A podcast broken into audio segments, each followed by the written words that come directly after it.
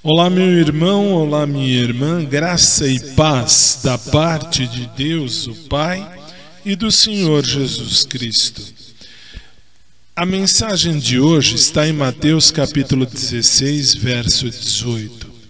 Sobre esta pedra edificarei a minha igreja, e as portas do inferno não prevalecerão contra ela. Sabe por quê? porque somos propriedade de Deus. Ainda que estejamos certos em agradecer a Deus por todos os grandes e bons homens da história da igreja cristã, nós, na verdade, não seguimos nenhum deles. Nosso título de propriedade tem origem muito anterior à sua fonte, e esta fonte é mais elevada. Esses homens foram considerados líderes de forma justa, mas todos foram servos de Deus como eu e você o somos. Lutero plantou, Wesley regou, Finney colheu, mas eram apenas servos do Deus vivo. Em nossas assembleias locais, somos parte da igreja fundada pelo Senhor Jesus Cristo e perpetuada pelo mistério do novo nascimento.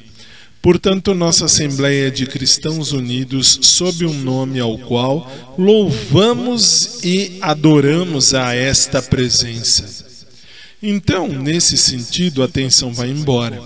A tensão e a pressão de aceitar formas religiosas tradicionais começam a perder sua força e importância conforme agimos com fé e em fé e como povo de Deus que glorifica seu nome e honra sua presença.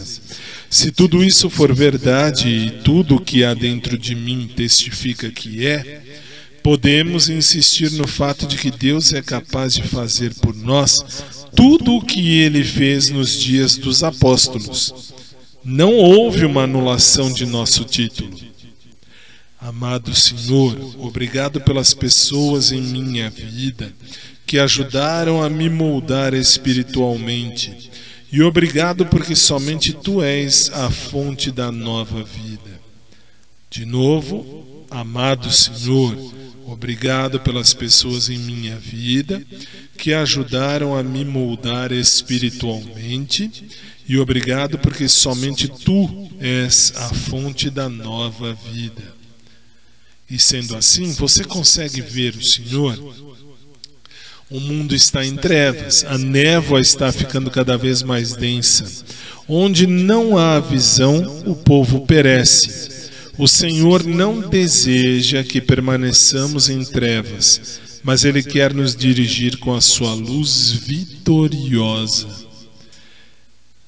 Colossenses capítulo 1, versos 9 e 10 diz: Pedimos a Deus que encha vocês com o conhecimento da sua vontade e com toda a sabedoria e compreensão que o Espírito de Deus dá.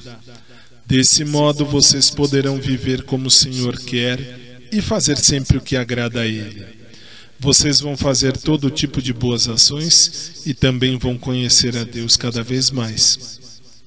Senhor, que conforto é saber que tua visão e teu discernimento são perfeitos. Por favor, nos ajude a ver as coisas a partir do teu ponto de vista. Amém.